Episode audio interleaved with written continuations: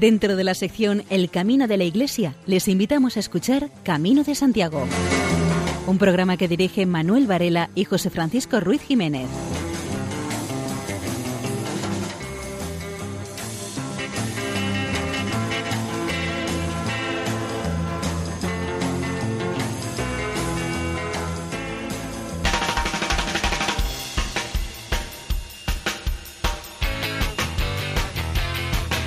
Todavía ahumado por la hoguera de la noche anterior, les damos la bienvenida a un nuevo programa de Camino de Santiago en la sintonía amiga de Radio María.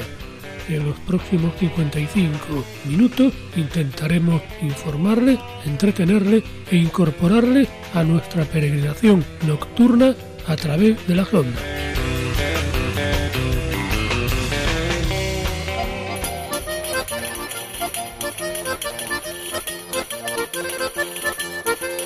En nuestro programa de hoy les ofreceremos nuestras secciones habituales, noticias jacobeas, buena música y iremos intercalando entre las noticias los testimonios de peregrinos entrevistados por el padre Miguel Ángel Álvarez, párroco de Afonsagrada. Y sin mayor dilación, entramos en materia.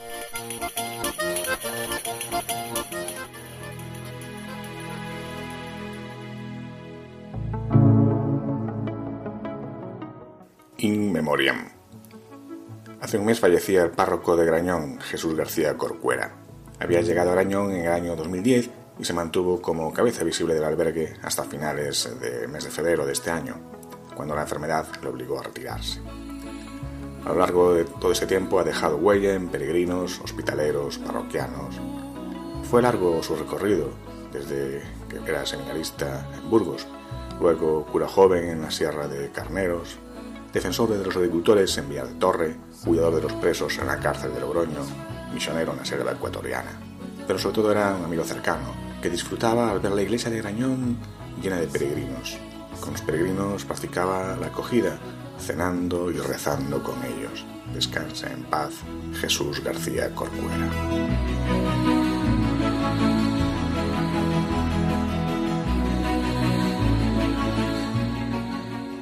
Peregrino alegre y esperanzado, mirando al frente con paso atinado. Caminante alegre y siempre esforzado, ábrese el camino andando, andando. Siguiendo el sendero tu sueño dorado, ver a Compostela allí desde el alto y donarle humilde, aún muy cansado, tus sentimientos divinos y humanos. Caminante alegre, tú siempre soñando, porque Compostela te está esperando y ya cuando veas tu sueño logrado, lleno de alegría, volverás llorando. Manuel Ferreiro Villar.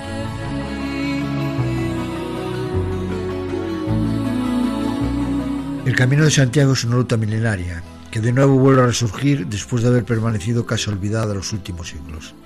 Antes la gente iba por una serie de motivos, porque tenía fe en la peregrinación, por obligación, promesas el pueblo donde vivían decidía hacerla para salvarlo de los males.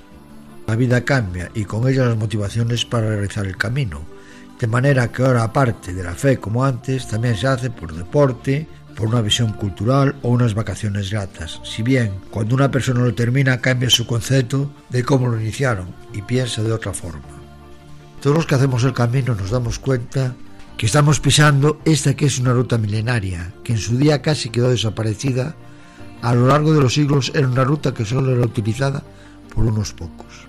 La gente en sus principios realizaba esta, sobre todo por motivos religiosos, con mucha fe, para poder sortear los graves peligros que tenía el realizar estas por rutas donde no había seguridad, promesas que se hacían por distintos motivos, otras veces por redimir penas que se tenían que cumplir realizando el camino.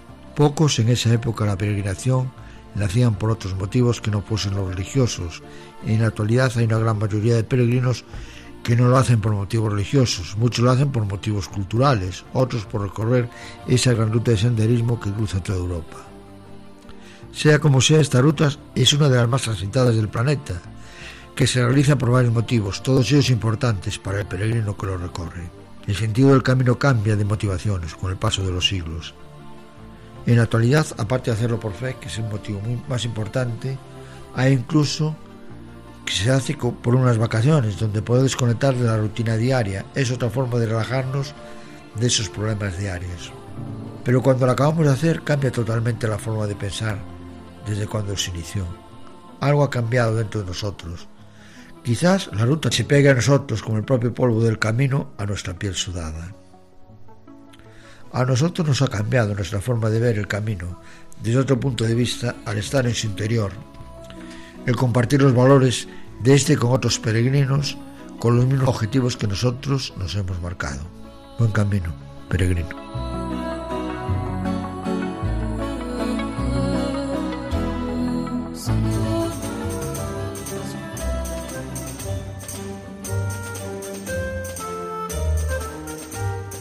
Cimborrio de la Catedral Compostelana ya luce sus ventanales originales. El avance de las obras de la basílica permite ir retirando los andamios y recuperar la fachada del obradoiro.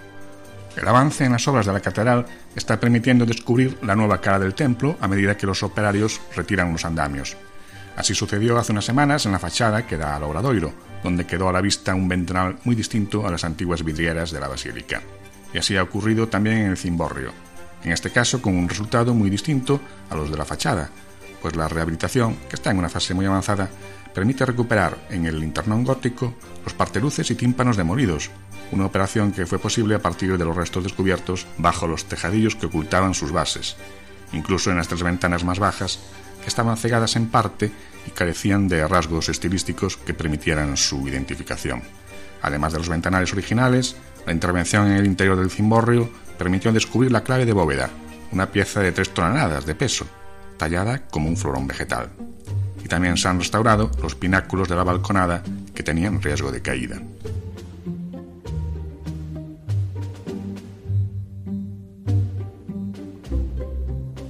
Abre sus puertas Javier, el más moderno albergue para peregrinos de Lourenzá, en plena ruta norte dispone de habitaciones, literas y funcionales instalaciones en un edificio histórico de esta localidad lucense. Dos años de esfuerzo, el trabajo de numerosos profesionales del pueblo y arrobas de ilusión por parte de quienes lo imaginaron, Ángeles Campos y Arturo Bresel, ha supuesto la apertura de un albergue de peregrinos y para otros viajeros en Vilanova de Lourenzá. El nombre, Sabior, es la traducción al inglés de Salvador, patrono de esta localidad de Lugo bañada por el río Baos. Distribuidas en dos plantas, dispone de 26 plazas en literas, incluidas las adaptadas a minusválidos, vestidas con sábanas de tela que se cambian diariamente, tres habitaciones dobles, un apartamento, taquillas con llave, lavadora y secadora. Una amplia sala cocina dispone de mesas corridas, electrodomésticos, máquina de vending, librería y televisión. Junto a ellos, aseos y duchas. Puede usarse el ordenador con wifi del establecimiento en la terraza con vistas al río y la bici se aparca bajo un techado en la parte posterior. Lourenzá es paso obligado de la ruta norte. En el centro de la población domina la imponente iglesia Monasterio de San Salvador, terminada en el año 447. En 1642, el prestigio de esta abadía benedictina llega a su momento de máximo esplendor. Esta ruta, que transita por la costa asturiana y entra en Galicia por la ría de Ribadeo, comenzó a alcanzar relevancia en la Baja Edad Media. Entonces las peregrinaciones marítimas estaban en su apogeo y en Oviedo comenzó a celebrarse el jubileo de la Santa Cruz. Los peregrinos de finales de la Edad Media, ávidos por venerar las reliquias y ganar indulgencias, visitaban Oviedo como complemento de su viaje a Compostela. El Camino del Norte atraía devotos del norte de la península e incluso, ya fuese por tierra o por mar, de otras zonas de Europa como Inglaterra, Flandes, Alemania o Escandinavia ha sido una ruta de peregrinos ilustres. San Francisco de Asís, según la tradición, peregrinó a San Salvador de Oviedo y a Santiago en el año 1214. A finales del siglo XV lo haría el influyente obispo armenio, mártir de Azerbaiyán, y en el siglo XVI Jacobo Sobieski, padre del rey Juan III de Polonia.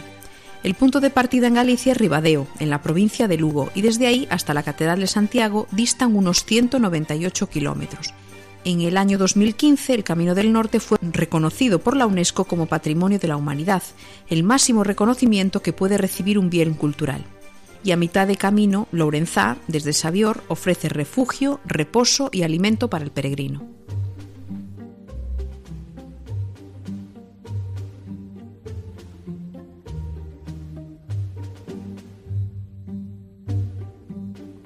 La Asociación de Amigos del Camino de Santiago en Cadalso de los Vidrios inauguró el pasado día 5 de mayo los trabajos de rehabilitación del hogar parroquial Betania y que permitirá la puesta en funcionamiento de un salón parroquial, así como las instalaciones que se dedican al albergue parroquial de peregrinos del Camino de Santiago Levante Sureste. El local está en la calle Hijogaray número 2 de Cadalso, de los Vidrios, y es propiedad de la parroquia de Cadalso.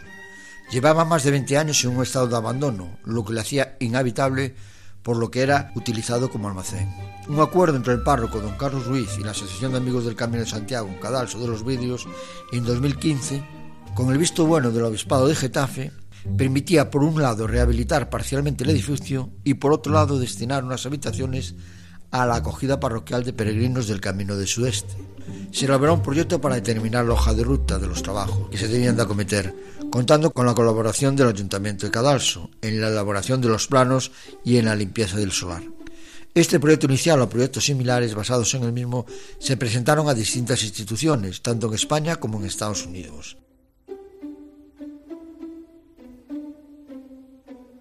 La Asociación de Amigos del Camino de Santiago, Aro, Rioja Alta, rindió homenaje a las distintas asociaciones de peregrinos del norte de España con una jornada especial que se inició en Villalobar y que concluyó con una comida de hermandad en Aro.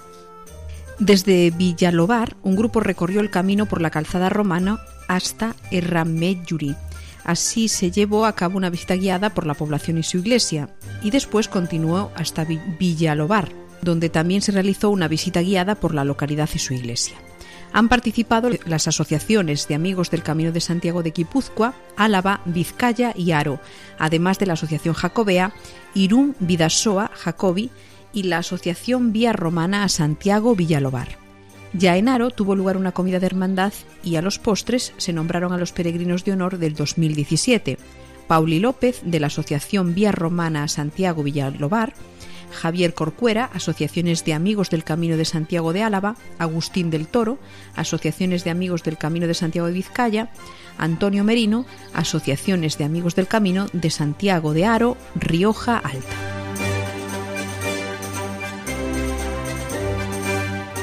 El cineasta Mario Monzó ha sido reconocido como ganador del Gran Premio del jurado del Festival de Cortometraje y Webserie Sunday TV Shorts 2018 por su trabajo El Camino de Santiago. El Camino de Santiago es una comedia, un misterio y la historia de un hombre que de forma repentina decide cambiar su vida completamente de rumbo.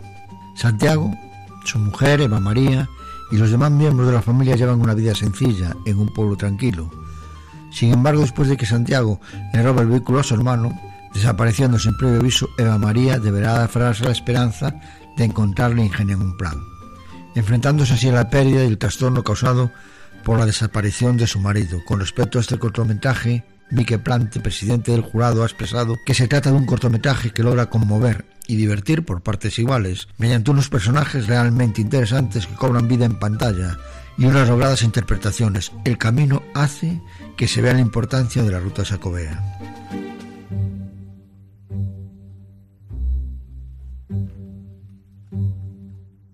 Seguidamente escuchamos a Raimundo, peregrino.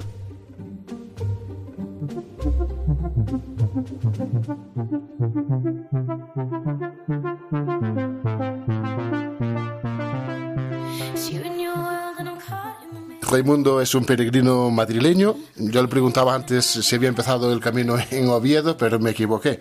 Parece ser que lo comenzó en León. ¿Cómo es la historia de comenzar el camino en León? Bueno, pues porque hay un refrán que dice que el que va a Santiago y no va al Salvador, visita al siervo y no al Señor. Y yo por eso ya había hecho el camino primitivo hace ocho años y tenía ilusión por hacer de León a Oviedo. Y ya puestos, pues digo, bueno, pues no me gusta ir a hacer un camino sin llegar a Santiago. He hecho 14 o 15 caminos, yo creo que quedan, no queda ninguno para hacer. Y siempre, siempre he terminado en Santiago, porque para mí no es un camino no llegar a Santiago. Entonces está, claro que es un experimentado del camino, tendrá muchas anécdotas, muchas experiencias. ¿Puede contar así alguna que sea especial para usted? Bueno, anécdotas tendría muchísimas, pero ahora mismo no sabría por cuál decidirme. El último día fue aquí en Borres, que el agua sabía fatal. Y, entonces digo, ¿y qué hago? ¿La bebo o no la bebo? Entonces llamé a la señora y digo, oiga, el agua está. Y dice, no, no, no la beba, no la beba, no la beba, que, que, es mala, que no, no, es buena. Y dice, bueno, aunque si la bebe, no pasa nada, pero mejor que no la beba. Y bueno, y anécdotas todos los días hay anécdotas. Eh, anécdotas también tuve una anécdota con este peregrino holandés que, pues, nos cambiamos los bastones. Pero bueno, a otro día pues nos los volvimos a, a, cambiar y no hay ningún problema. Anécdotas ya a montones, y además muchas anécdotas curiosas. Seguro que estas dos no son nada del otro mundo, pero hay muchas anécdotas que te encuentras con, mucha gente, además gente buena, con buen corazón, de, amistad, que hablas con ellos y te cuentan sus aventuras, sus historias. Muy bien. Y entonces también podemos decir que el camino, a pesar de haber tantos peregrinos y a lo mejor estar la cosa un poco ya comercializada, aún sigue manteniendo el espíritu original, aún sirve el camino para encontrarse con Jesucristo también a través de los otros peregrinos, ¿no? Para mí sí, para mí es fundamental el encontrarme con Cristo. Yo además soy miembro del Instituto Misionero de Misiones Africanas y yo cuando hago el camino lo hago en sentido espiritual. Eso no quiere decir que sea solo exclusivamente espiritual, porque el camino tiene otros componentes. Pero para mí fundamentalmente es espiritual. Y yo lo que siento además y ahora aprovecho para decírselo, es que el domingo, por ejemplo, pues no puedo ir a misa. Y me gustaría ir a misa todos los días, pero es imposible, no puede, no puede ser. Fundamentalmente lo hago con espíritu de iglesia espiritual. Pues nada más, muchas gracias. Deseo que llegue una vez más felizmente a Santiago, que pueda abrazar al apóstol y allí también le pido que se acuerde de todos nosotros. Pues muchas gracias y yo espero que mi mujer, que es asidua oyente de Radio María, lo oiga. Pues seguro que sí. muchas gracias. I cut the edge of the knife and it hurts just a little. Yeah, and I know, and I know, and I know, and I know that I can't be your friend. It's my head on my heart, and I'm caught in the middle.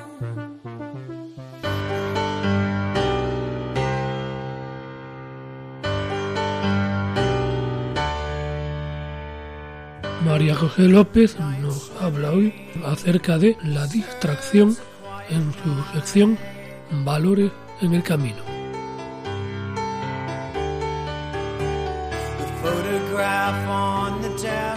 Una de las etapas más duras del Camino de Santiago es la subida al Monte Cebreiro.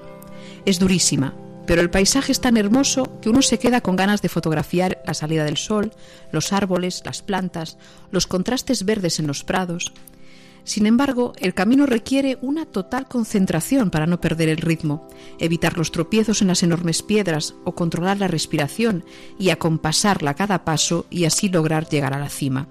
En esos momentos uno percibe que no se puede disfrutar de las pequeñas cosas. Hay muchos momentos en la vida que requieren una concentración sin distracciones para llegar antes y mejor a la cima. Aun siendo consciente de la hermosura del paisaje, que estés dejando a un lado, hay que mantener la mirada en el suelo para no exponerse a tener un tropezón que acabe en una dolorosa caída y no poder llegar a tiempo al destino marcado. Por el contrario, en muchas otras ocasiones estamos avanzando por inercia, y esa misma inercia es la que hace que nos olvidemos de contemplar las pequeñas cosas que están ahí, entre la rutina del día al día, que te alientan a seguir y te sanan el alma el rumor del río, las mariposas que revoloteaban a tu paso y los olores, esos olores que pueden hacer rememorar tiempos pasados, mm, de paz, pueden ser olores muy especiales. Disfruta de las pequeñas cosas que conforman tu día.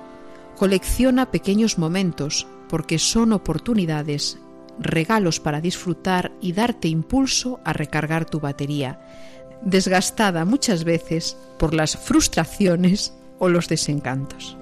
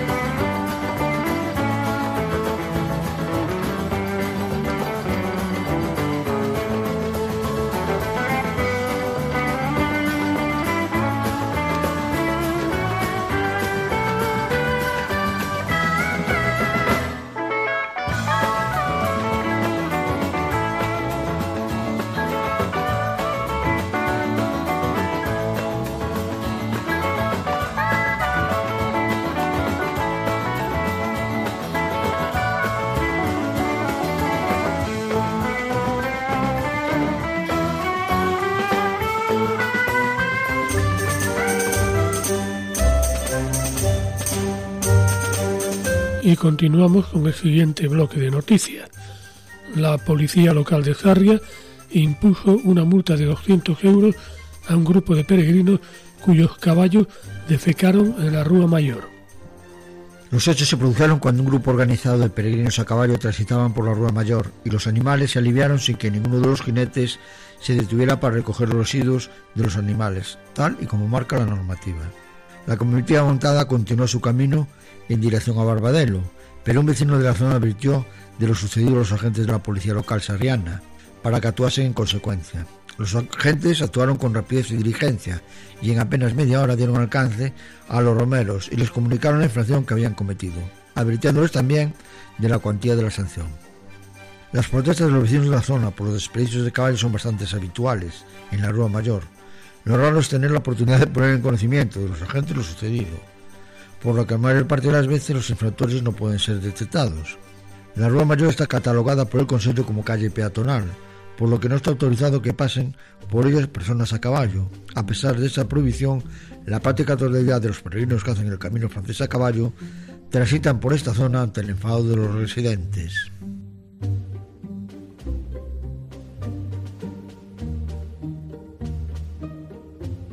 Responsables de la Asociación Holandesa de Santiago recibieron de manos del deán de la catedral, Segundo Pérez, un facsímil del Códice Calistino.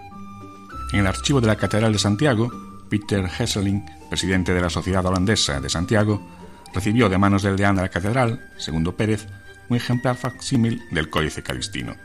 El libro pasará a estar disponible para los miembros de la asociación y de los peregrinos holandeses. Esta asociación presta además servicio de atención al peregrino holandés en las instalaciones del Centro Internacional de Acogida al Peregrino, en Santiago de Compostela. Al acto también asistió el director del Archivo Biblioteca de la Catedral, Francisco Buide del Real.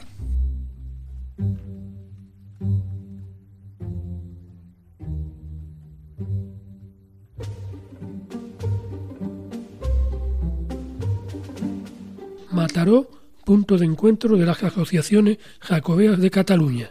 La Academia Jacobea estuvo presente en el octavo Encuentro de Asociaciones Jacobeas del Ebro y la Mediterránea, organizado por el Consorcio de Promoción Turística y se celebró en la ciudad de Mataró, Barcelona. Invitado por los organizadores, Jesús Palmou, presidente de la Academia Jacobea, pronunció una conferencia magistral de apertura bajo el título Estatuto Legal del Peregrino a Santiago, su protección a lo largo de la historia. En su opinión, el Camino de Santiago une desde muy temprano el centro del continente europeo con Finisterre, desde una perspectiva estrictamente geográfica, Palmou recordó que el autor de la Divina Comedia indica que el Camino de Santiago es el más largo de cuantos es posible trazar en el marco político y geográfico del Occidente medieval. Vigo tendrá en breve un albergue de peregrinos que se ubicará en la ribera del Berbé, en plena fachada del barrio, al lado de los edificios de la Universidad de Vigo. Era una promesa firme y posible realizada por Núñez Feijó durante su última campaña para renovar la presidencia de la Junta de Galicia. El edificio lo desarrollará el consorcio Casco Bello y tendrá al parecer capacidad para 90 personas y convertirá definitivamente a Vigo en una ciudad jacobea. Estación de paso para que miles de personas que eligen el camino portugués de la costa puedan pernotar. Probablemente será más cada año. En 2017 el segundo ejercicio completo con la ruta oficial en la red jacobea realizaron el recorrido desde Oporto a Santiago pasando por Aguarda, El Bar Miñor y Vigo más de 7.000 personas. No es mucho comparado con el resto de caminos, apenas el 2%, pero fue el que más creció con diferencia. Y es probable que en este 2018 siga hacia arriba, aunque el primer trimestre ha sido flojo. El albergue de peregrinos marcará el proyecto en la historia local.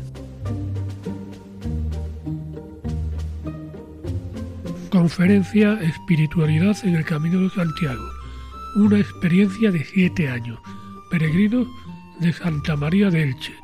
2011-2017. El viernes 25 de mayo pronunció la conferencia José Luis Úbeda, vicario judicial adjunto del Obispado de Orihuela Alicante, rector y párroco de la Basílica de Santa María de Elche de 2010 a 2014 y promotor de los Peregrinos de Santa María. Los objetivos de la conferencia eran, primero, exponer algunas líneas principales del Camino de Santiago en cuanto a espiritualidad de raíces cristianas y su dimensión personal, europea y mundial. Se hizo hincapié en la meta, que es el sepulcro del apóstol Santiago, y la esperanza que nos mueve, las cuatro vías que pueden enmarcar el camino y el peregrino, que son espiritualidad, fraternidad, belleza y mesa. Por otro lado, compartir una experiencia concreta, los peregrinos de Santa María de Elche, que recorrieron el camino desde Roncesvalles hasta Santiago en siete años, de 2011 al 2017, en bloques de cinco etapas por año. Cuál fue el origen de la peregrinación, cómo se desarrolló y el efecto en las personas, en las instituciones, en la ciudad.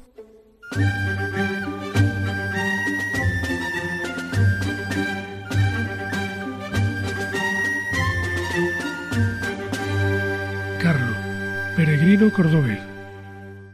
Carlos mm, hizo el camino unas 20 veces por lo menos, vive en Córdoba, llegó hasta Fonsagrada y bueno, ¿a qué viene el hacer el camino tantas veces? ¿Cómo se siente uno en el camino? Lo vengo haciendo porque creo que cada vez que regreso a casa regreso un poco mejor de lo que salí y aprovecho para escribir a la familia, decirle esas cosas que a veces no me atrevo a decirles a la cara, escribo cartas personales y rezo mucho, claro, porque todo el mundo a un peregrino le dice, reza por esto, reza por lo otro, coge uno un poco todos los deseos de la gente, todos los sufrimientos de la gente y en ese punto de vista pues cada vez pretendo regresar un poquito mejor y también me hago unos propósitos de mejorar en algunos aspectos, en la solidaridad, en la seguridad, en una serie de cosas que me ayudan en mi vida, ¿no?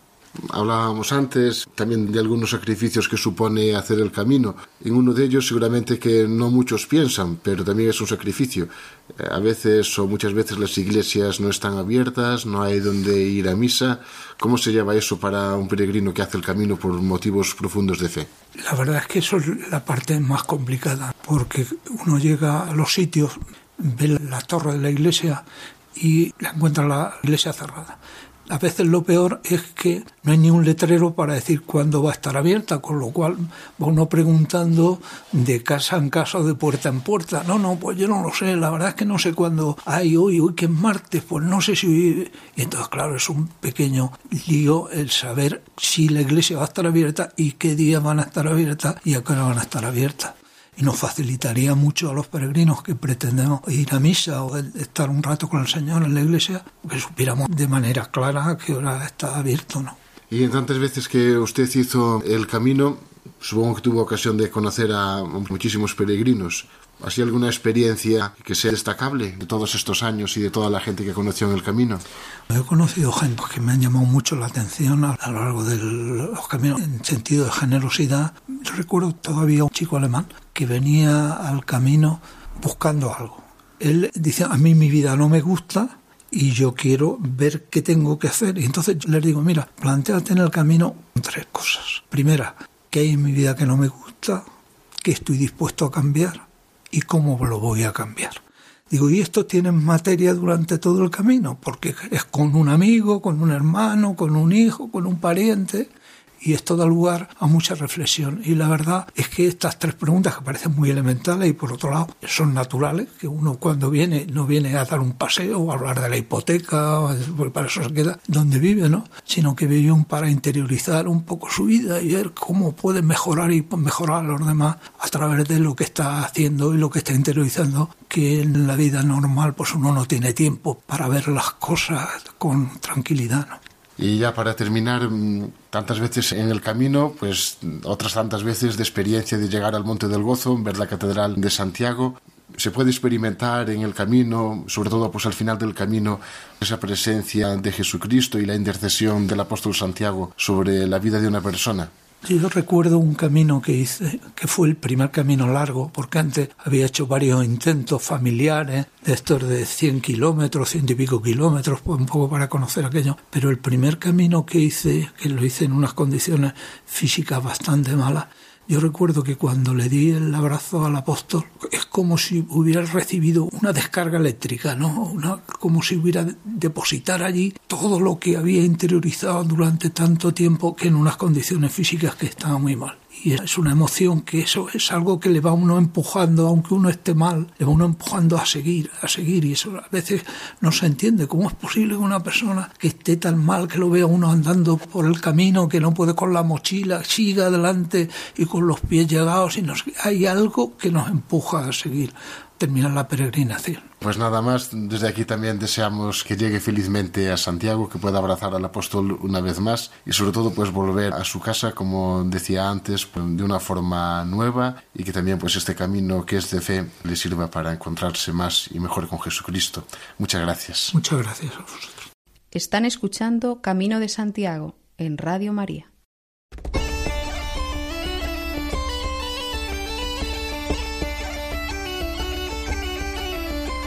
Y nos vamos por tierra de Taboada a Ponteulla de la mano de Manuel Ventosino en su sección Peregrino de Actualidad.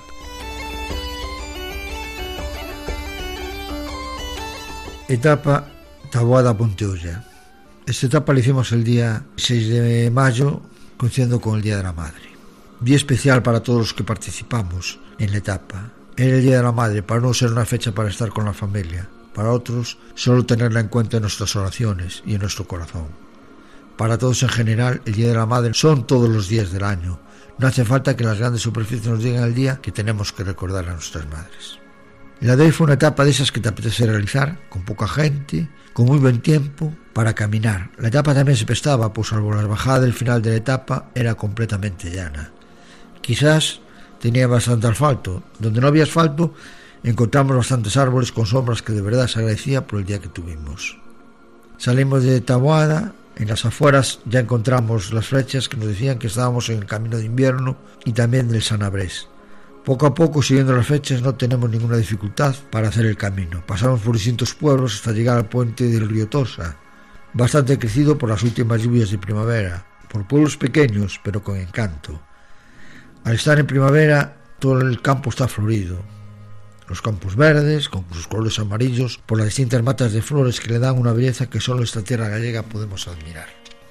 Algunos al pasar por Roderal nos hemos podido deleitar con el canto del cucu, de distintos pajarillos que están criando en medio de las ramas y hojas que les protegen. También hemos tenido la suerte de oír por primera vez el canto del grillo. Este nos va a acompañar ya durante toda la primavera y en los principios del verano. Podemos oírlos en nuestros paseos por el campo. Seguimos andando poco a poco acortando los pocos kilómetros del camino para esta etapa. Al final de ella estaba marcada en los límites de la provincia de Pontevedra y A Coruña. También la etapa tenía el aliciente para el peregrino que solo le falta otra etapa para llegar al final del camino. Llegamos al Ponteulla, un lugar en medio de dos grandes puentes que cruzan el río Ulla, uno para la autopista y otro para el AVE. En medio de este puente, que antaño soportó todo el tráfico de la Nacional 525 está muy bien conservado y desde él se puede apreciar un buen tramo del río. Este baja bastante limpio y con mucho caudal, debido a la primavera lluviosa que hemos tenido en esta tierra gallega. Aquí acaba la etapa. Solo nos queda otro día para disfrutar de este camino que hemos empezado en el mes de enero, allá en el límite de la provincia de Lugo. El próximo día ya llegaremos a Santiago. Que tengáis un buen camino. Y escuchamos eh, a Jan, peregrino holandés, que canta el Regina Celi en la iglesia de Afonsagrada. Regina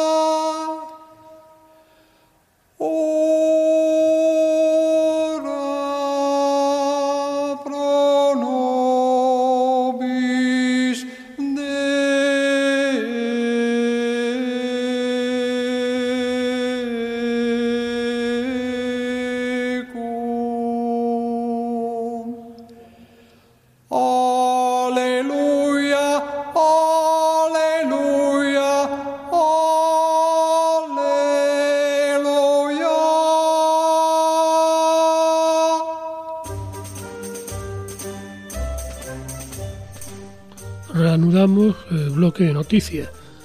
El alcalde de Samos denuncia la peligrosidad de árboles y ramas grandes a punto de caer en el camino francés. Debido a intensas lluvias y fuertes vientos, hubo varios daños en distintos tramos del camino francés a su paso por el territorio del ayuntamiento de Samos, por lo que su alcalde, eh, Julio Gallego, solicitó al Xacobeo que adopte medidas urgentes para solucionar estos desperfectos, que en algunos casos son bastante graves. El caso que precisa una solución más urgente es el del derribo de un árbol de gran tamaño entre Lastres y Freituche, que originó el derrumbe de una gran parte del camino y obliga a desviar a los peregrinos, ya que por el único tramo que quedó en pie apenas pasa una persona y hay un desnivel de unos 8 metros. El desvío de los peregrinos es por tramos de carretera, con el peligro que ello conlleva. Además, el alcalde de Samos lamenta que los daños en la ruta obligan a los peregrinos a perderse uno de los trayectos de mayor belleza de la ruta. En otros puntos del Camino de Santiago también cayeron árboles que causaron desperfectos en el camino y la elevada cantidad de agua cubre por completo algunos tramos. Lo sucedido durante estos días hace que el alcalde reclame a los encargados que velen por el mantenimiento de la ruta jacobea y adopten medidas preventivas para evitar posibles contingencias. Hay lugares en los que existen árboles enfermos que pueden caer con facilidad y provocar una desgracia. Y lo mismo sucede con ramas de gran tamaño. Así que es preciso hacer una campaña de prevención en la que se eliminen estos problemas para evitar posibles desgracias. El Ayuntamiento de Samos colabora estrechamente con el Xacobeo avisando de cualquier contingencia. Esta es una información del periodista Penoucos en La Voz de Galicia.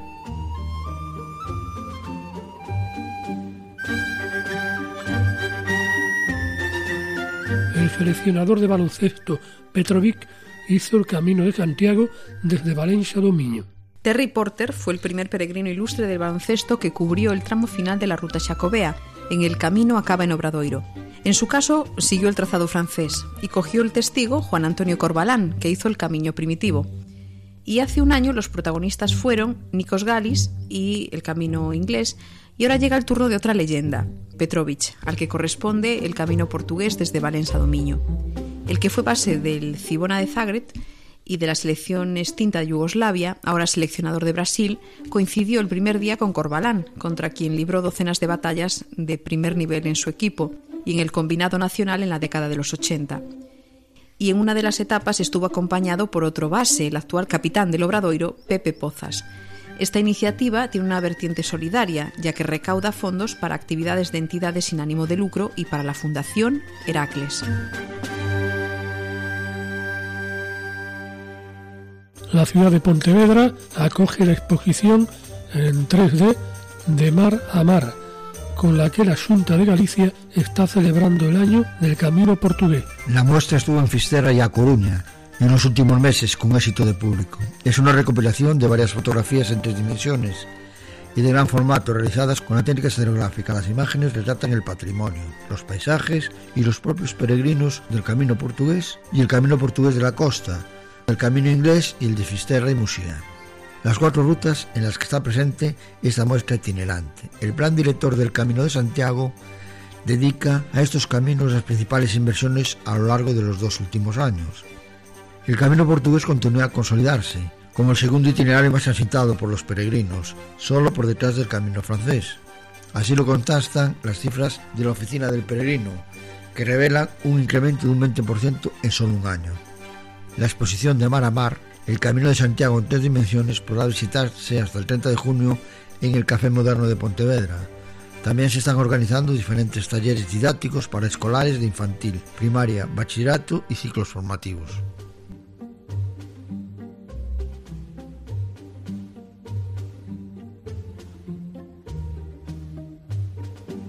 Una delegación nipona se lanza al camino de invierno. Cada vez eh, son más los peregrinos que se deciden por la ruta del camino de invierno. Hace unos días recorrió esta ruta jacobea una delegación japonesa, con motivo del 150 aniversario del establecimiento de relaciones diplomáticas entre España y Japón.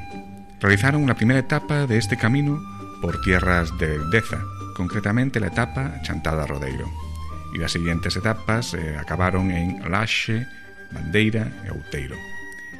La delegación japonesa había sido recibida en el Concello de Ponferrada por parte de diversas autoridades. Entre ellas se encontraba el alcalde de Rodeiro, Luis López, que es el vocal de los municipios del Deza por los que pasa esta ruta. estaban invitados todos los representantes de la Asociación de Municipios del Camino de Invierno a Santiago. Durante el acto también descubrieron una placa conmemorativa por esos 150 años de relaciones hispano-japonesas. Y también plantaron cerezos japoneses en la ladera del castillo templario de Ponferrada.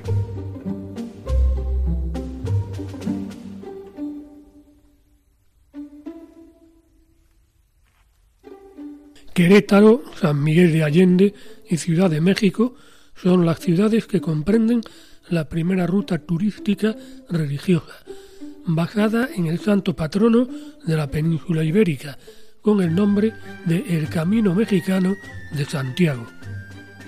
Esta ruta se logró con la presentación del proyecto Apertura del Camino Mexicano a Compostela, Galicia, España, que incluye una serie de eventos programados periódicamente en un calendario anual que contemplará acciones para la difusión del Camino México-Compostela, seminarios y festejos parroquiales de Santiago.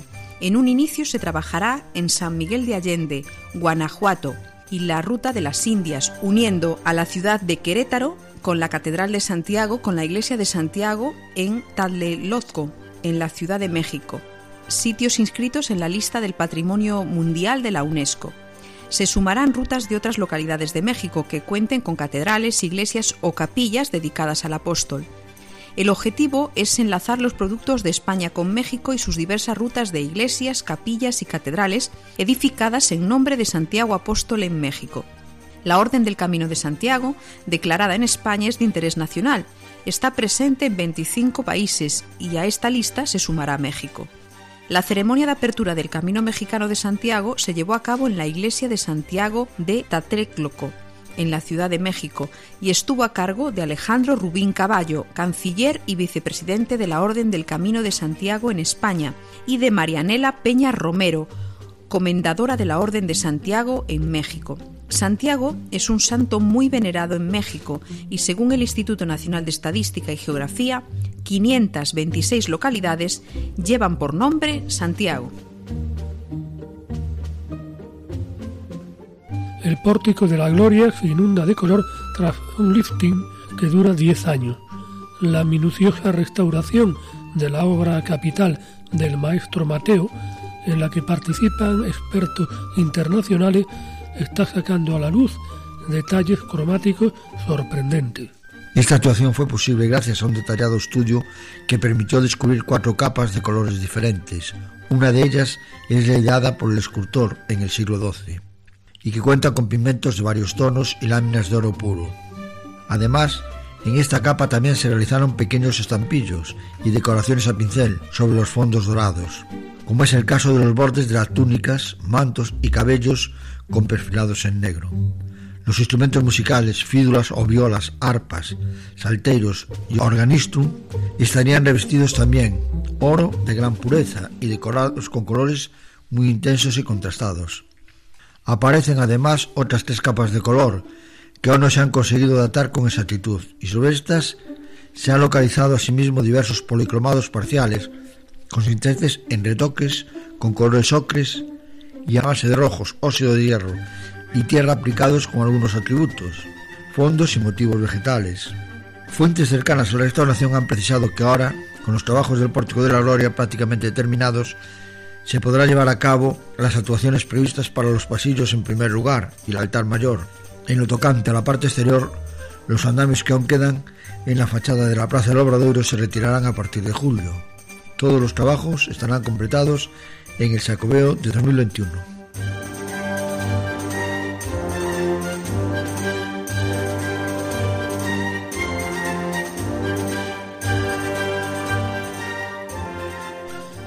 Influencers chinos, con varios millones de interacciones en sus publicaciones, conocen el Camino de Santiago. Sus publicaciones están dirigidas a un público de entre 20 y 55 años y en muchos casos se transmiten en tiempo real en diferentes plataformas de Internet.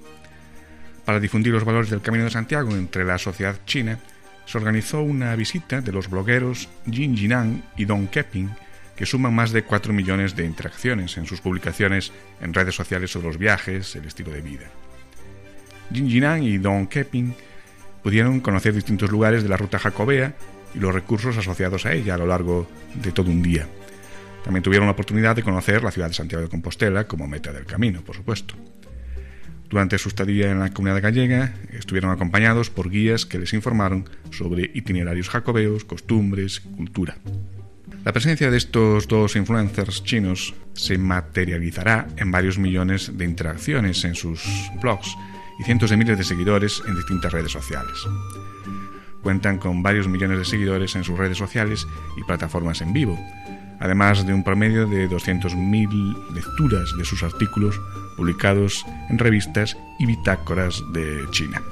Jin Jinan es una de las blogueras y columnistas más valoradas e influyentes de su país. Transmite en tiempo real sus impresiones y experiencias a sus millones de seguidores vía plataformas eh, chinas, eh, WeChat, Weibo y live streaming, por lo que el impacto del Camino de Santiago en China estos días será muy importante. Por su parte, Don Kepping es un influencer que produce documentales y escribe sobre estilo de vida.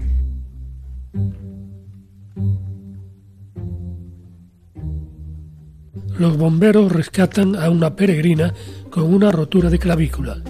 Los bomberos de Burguete rescataron a una peregrina alemana de 60 años que se había dislocado un hombro en el Camino de Santiago, entre Ibañeta y Roncesvalles. El rescate, según informó el gobierno de Navarra, tuvo lugar tras recibirse una llamada de la peregrina, que alertaba de que se había dislocado un hombro y no podía caminar. La peregrina dio indicaciones precisas sobre el lugar en que se encontraba, por lo que fue rescatada con rapidez por los bomberos. La trasladaron al centro de salud de Burguete para ser atendida.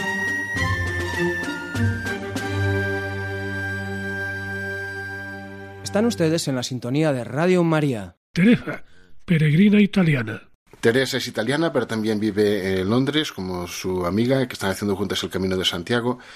Le pregunto por algo que estoy descubriendo estos días, y es la celebración de la Eucaristía. No en todos los sitios del camino es posible tener misa diariamente y a veces tampoco los domingos. ¿Cómo se lleva eso cuando se hace el camino por motivos de fe? Pues es un poco difícil, porque en varios puntos del camino estamos intentando rezar en varios momentos del día. Cuando hemos tenido la oportunidad de tener la misa al final de la jornada, es un momento muy bello para agradecerle al Señor y recibir la Eucaristía. Hemos tenido solo dos oportunidades para ir a misa durante esta semana, porque en muchos lugares las iglesias están cerradas o no están abiertas en el horario pero es verdaderamente algo bellísimo. Es uno de los sacrificios también del camino, unidos quizás a la dureza de este camino primitivo, el a veces no poder asistir a misa. Supongo que eso que se puede compensar un poco también por las otras experiencias, ¿no? Los peregrinos que uno se encuentra por el camino, lo que se comparte. Eh, ¿Cómo ha sido la experiencia en este sentido?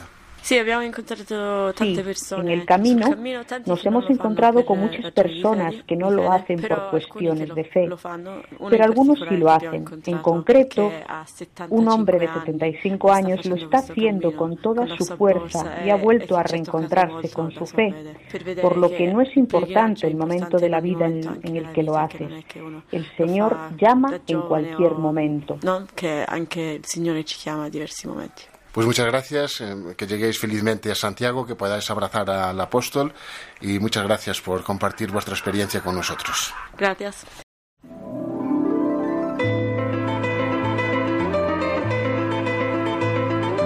De Walter Starkey se ocupará María José López en su sección Páginas en el Camino.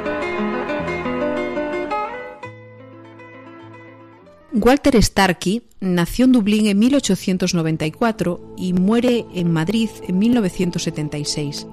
Fue un consumado viajero. De niño acompañaba a su padre, comisario de educación por toda Irlanda, y más tarde se trasladó a Italia con las tropas británicas durante la Primera Guerra Mundial. Ejerce de profesor de español en el Trinity College de Dublín, pero pronto, a los 37 años, coincidiendo con la proclamación de la Segunda República Española en el 31, Starkey se instala en España de forma duradera. Viaja como puede por la vieja y por entonces atrasada España, acompañado de un violín, no dejando pago ni rincón por conocer, porque además el escritor lo hacía despacio y dejándose arrebatar por las circunstancias del paisaje y de las gentes. Fruto de este interés por la cultura española y los viajes que realiza por tierras manchegas es la labor traductora al inglés de las obras cervantinas del ingenioso hidalgo Don Quijote de la Mancha y las novelas ejemplares. Escribe además obras de cuño propio, como la titulada Don Gitano, que es un testimonio del aprecio y pasión que siente por esta etnia en su periplo por Andalucía. Desempeña el cargo de director del Instituto Británico en Madrid desde 1940 a 1954 y vuelve a desplazarse por Estados Unidos durante la década de los 60 y los 70. Por fin retorna a Madrid, donde fallece, legando una prolija lista de libros de entre los que se subraya El Camino de Santiago, las peregrinaciones al sepulcro del apóstol, publicado por primera vez en España en 1958. El libro lleva una introducción de Ias Ibson, irlandés e hispanista como él, en el que elogia sobre todo los libros de viaje de Starkey por su originalidad personal y el estilo elocuente del que hace gala. La primera parte de esta obra es un repaso histórico legendario a las andanzas del apóstol Santiago y los vaivenes de su figura después de atribuirse a él las reliquias halladas en Iria Flavia, la segunda parte es la peregrinación estricta que el ingenioso don Gualterio inicia en Arles, Francia, y sigue a lo largo de la vía tolosana hasta asomarse a las estribaciones pirenaicas. Cruza los Pirineos y prosigue la ruta del camino francés hasta llegar a Compostela. No es una crónica más, cada paso que avanza aparecen documentos, hechos, personajes de la historia. Como etnólogo, cualidad muy acentuada en Starkey, tiene recuerdos para las brujas vascas a su paso por Navarra, recuerda el milagro del gallo y la gallina de Santo Domingo de la Calzada, establece miradas solidarias con los segadores de la mies en Castrojeriz, retoma la antigua mitología asturiana evocando las shanas que han llamado la atención de los folcloristas españoles se acuerda del paso honroso en Hospital de Órbigo, de los templarios en Ponferrada, comenta la importancia de la música gallega en el Camino de Santiago y celebra la festividad del 25 de julio en Compostela en medio de una vasta multitud que recuerda, como dice el escritor, a los mejores tiempos medievales de la peregrinación. Y terminamos el programa de hoy. Os esperamos dentro de 15 días. Después de este fin de semana, de fiestas en toda España, de hogueras y de celebrar el solsticio de verano, os esperamos en el próximo programa. Nos disponemos a realizar una nueva y dura etapa, esta vez, como no podía ser menos, entre San Juan de Puerto Rico y Alcázar de San Juan. Buenas noches y feliz andadura.